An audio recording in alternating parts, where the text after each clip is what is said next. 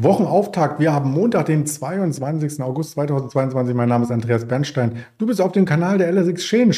Und das ist auch gut so, denn wir haben spannende Themen für dich vorbereitet.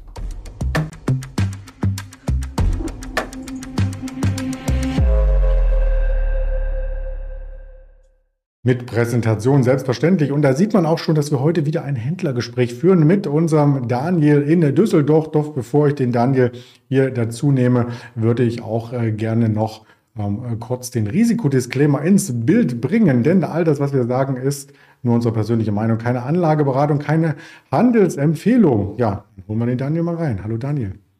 Hallo Andreas, ich grüße dich.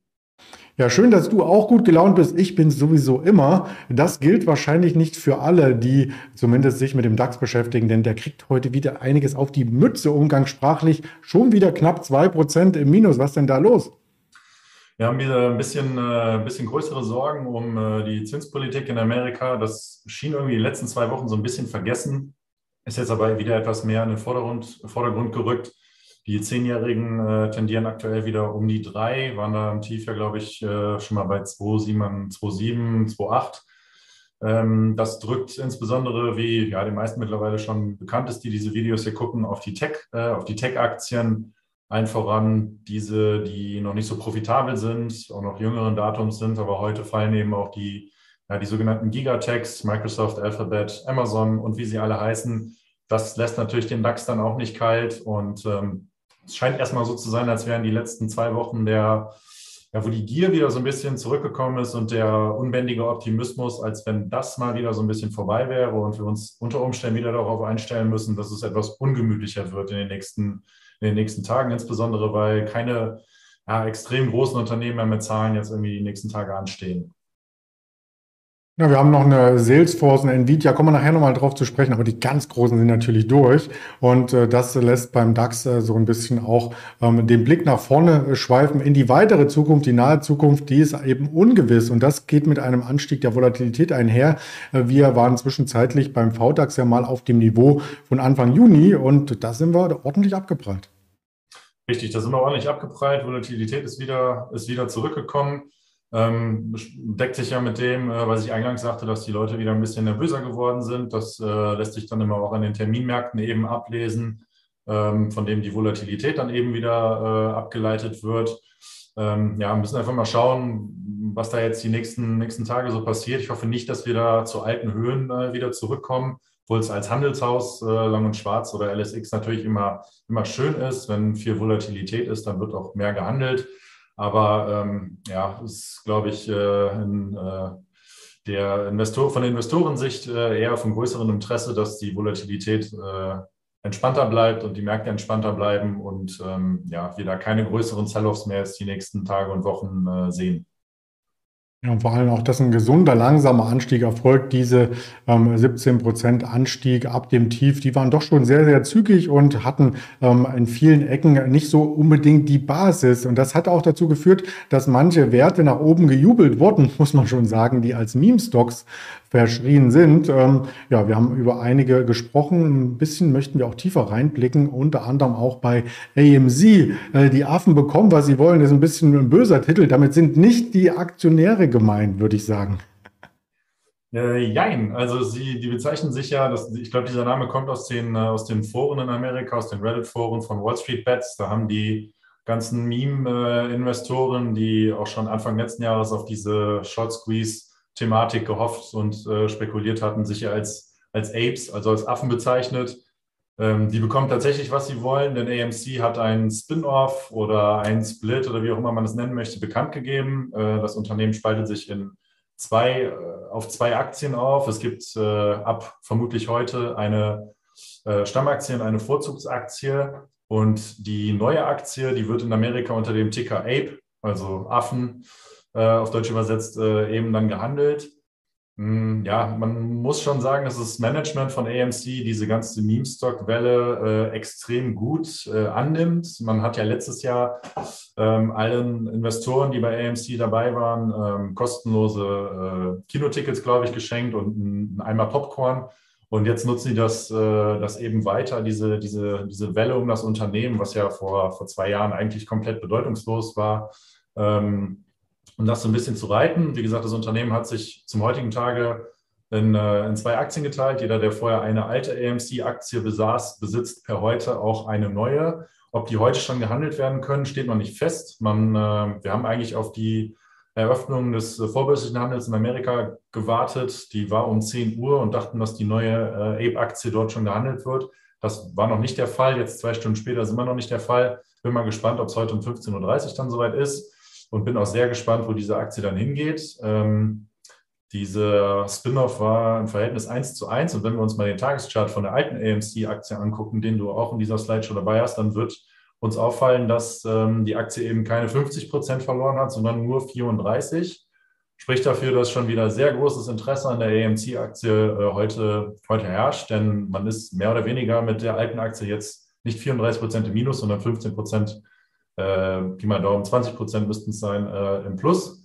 Und ähm, da sind ganz viele technische Faktoren, auf die jetzt gehofft wird. Ne? Man liest in den äh, Foren in Amerika, dass die ähm, die Reddit-Leute hoffen, dass es äh, Probleme bei der Verlagerung gibt oder generell Probleme vom Einstellen der, äh, der neuen Aktie, dass die, äh, die Hedgefonds, die die Aktie überwiegend shorten, nicht in der Lage sein werden, ähm, ihre Positionen ja, zu verlagern, dass sie eventuell Zwangseindeckungen ähm, irgendwie vornehmen müssen, was den Preis wiederum steigern würde. Also es ist einfach ja, wilde Spekulation, die da ähm, irgendwie vorangeht. Mit der fundamentalen Analyse, glaube ich, aktuell fast gar nichts mehr zu tun.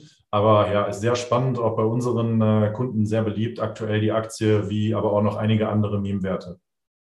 Ja, dazu muss man sagen, von der Ausgabe von Aktien sind es 517 Millionen betroffen und die können, wenn das Management dann zustimmt oder die Investoren vielmehr, auch noch äh, in Stammaktien umgewandelt werden und dann wäre der Weg frei, das immer wieder zu machen. Ich habe eine Zahl hier gelesen, ähm, gigantische, äh, es waren irgendwie Milliarden, 4,5 Milliarden Stück könnten auf diesem Wege noch in Umlauf gebracht werden. Ja, also die Regularien ähm, lassen es äh, zu, ob das die Aktionäre cool finden auf Dauer man wird sehen. Aber du sprichst noch eine andere Aktie an, äh, die jetzt Probleme hat. Am Freitag minus 40 Prozent. Und ich muss mal ein Stück zurückspulen. Die Aktie ist erst an die Börse gegangen vor wenigen Monaten und äh, hatte im Hoch 2550 US-Dollar notiert. Ausgabekost war 7,80 Dollar, glaube Nein, das war eine andere, Entschuldigung.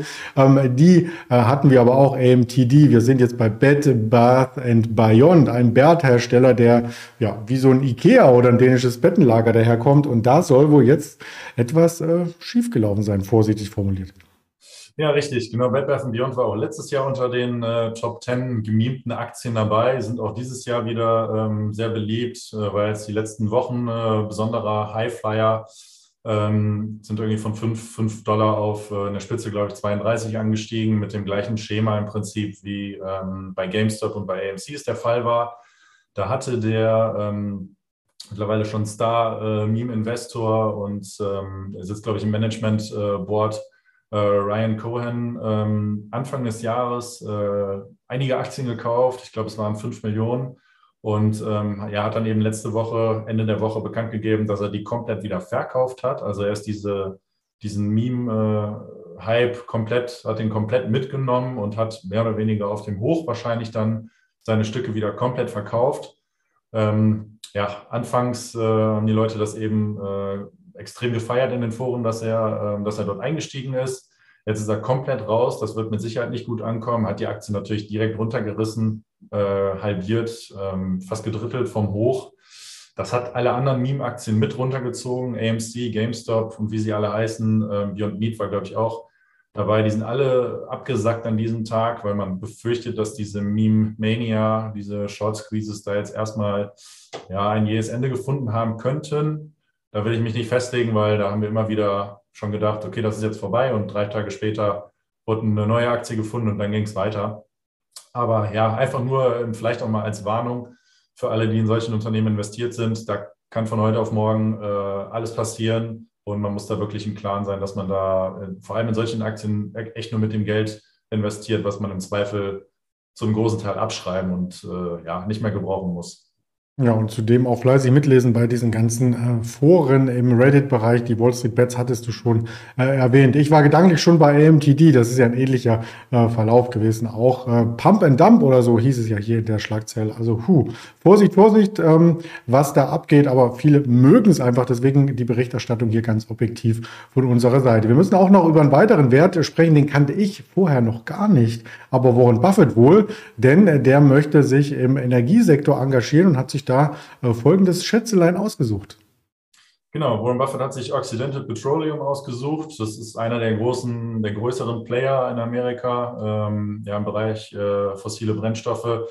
Die haben eben, ähm, ja, oder im Bereich Öl, die haben ähm, 2019 bereits äh, eine Kreditlinie von Warren Buffett bekommen, als sie Anadarko Petroleum übernommen haben.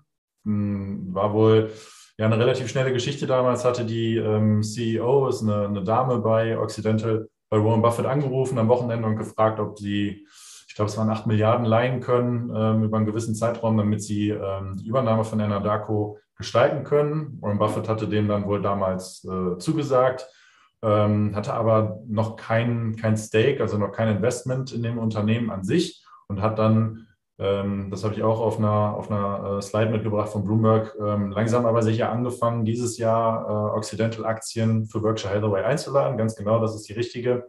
Und hatte ja die gestiegenen Erdölpreise im Zuge des äh, Ukraine-Kriegs Ende Februar beziehungsweise Anfang März ähm, dazu genutzt, um 136 Millionen Aktien zu kaufen von Occidental. Also hier sicherlich kein, kein kleines Investment eingegangen äh, hat dann peu à peu jetzt über die letzten Quartale auch immer mal wieder ein bisschen was ausgebaut. Und äh, jetzt am Wochenende kam die Meldung, dass er sich ähm, Optionen gesichert hat, die ihn dazu befähigen würden, bis zu 50 Prozent des Unternehmens zu kaufen.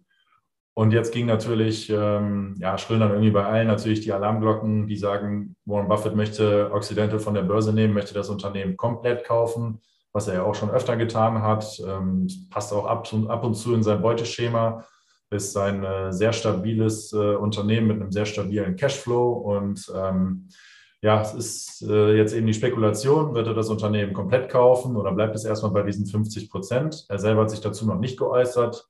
Äh, es gibt sehr viele Leute, die sagen, nee, es wird erstmal dabei bleiben, ähm, weil die Ölpreise aktuell zu hoch sind, dementsprechend auch der Aktienkurs zu hoch ist und dass ja eben sehr viele Analysten sagen, dass sie davon ausgehen, dass er erst einmal abwartet, bis die Preise für das Öl weiter fallen Dementsprechend würde die Aktie auch fallen und dass er dann eventuell eine, eine komplette Übernahme anstrebt und ähm, ja, die in dem Sinne dann aber keine feindliche Übernahme ist, sondern eher eine freundliche. Das Unternehmen ist ihm äh, wohlgesonnen und äh, Warren Buffett ist auch, glaube ich, nicht der Typ dafür, für diese Hostile Takeovers, wie sie in Amerika genannt werden, ähm, sondern wird das Ganze, glaube ich, ähm, dann mitbedacht und sehr entspannt und mit äh, Informationen an das Management und den Aufsichtsrat äh, definitiv über die, über die Bühne bringen.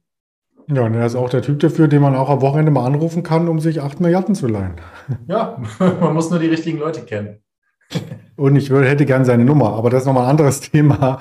Ja. Ähm, du hast uns hier auch noch eine Übersicht mitgebracht, wie sie sich äh, die Aktie entwickelt hat im Vergleich äh, zur Benchmark und zum breiten S&P 500. Genau, die hat sich ähm, ja sehr gut entwickelt ähm, zu, im Vergleich zu den, zu den Schwergewichten Halliburton, äh, Exxon, Chevron, wie sie alle weiter heißen, und zu dem S&P 500 äh, Oil and Gas äh, ETF beziehungsweise Index. Ähm, die einzige Aktie, die jetzt in, den letzten, äh, in dem letzten Jahr besser performt hat, war Devon Energy. Das ist nochmal auch ein komplett also gleicher Sektor, aber ähm, komplett andere Struktur. Das ist eine absoluten, absoluter Dividendenzahler, zahlen, glaube ich, über 5% Dividende, während äh, Occidental unter 1% bezahlt. Ähm, ja, ansonsten, wie immer, hat Warren Buffett sich hier offensichtlich ähm, den einen der Gewinner rausgesucht. Es würde mich auch wundern, wenn er äh, mal irgendwann falsch läge. Hat er ja auch schon, aber die letzten Jahre wieder, ähm, ja, hat es uns wieder allen gezeigt, äh, dass er es mit seinen, ich glaube, fast 90 Jahren noch drauf hat. Na gut, vielleicht hat er aber auch, äh, ich will das nicht schmälern, was Warren Buffett macht, aber vielleicht hat er auch sein Konto durchgeschaut und überlegt, eine Exxon Mobil und eine Chevron, die kann ich mir gar nicht leisten, kaufe ich halt den kleinen. Das kann sein. Aber er hat noch sehr viel Cash. Also ich glaube, das Unternehmen okay. besitzt, sitzt auf über 100 Milliarden Cash. Also das Kleingeld für beide Unternehmen hätte er, glaube ich.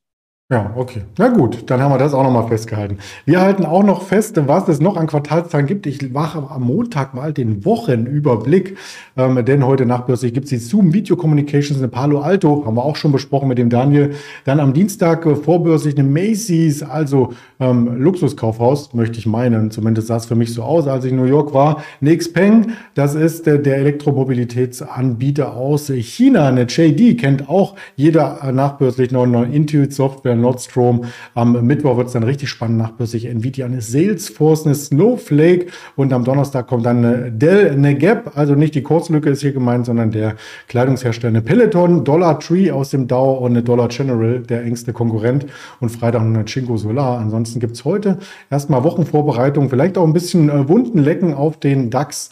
Ähm, Start in dieser Woche, der kommt aber jetzt wieder ein bisschen nach oben. Die 13330 sehe ich hier und ich sehe auch die weiteren Social Media Kanäle. Und wenn wir dich als Zuschauer da sehen auf den Kanälen, den Link gibt es unter dem Video, würden wir uns noch mehr freuen. Ganz lieben Dank an dich, Daniel. Bis bald. Danke dir auch, hat Spaß gemacht. Bis bald, Andreas. Oh, ciao. Ciao.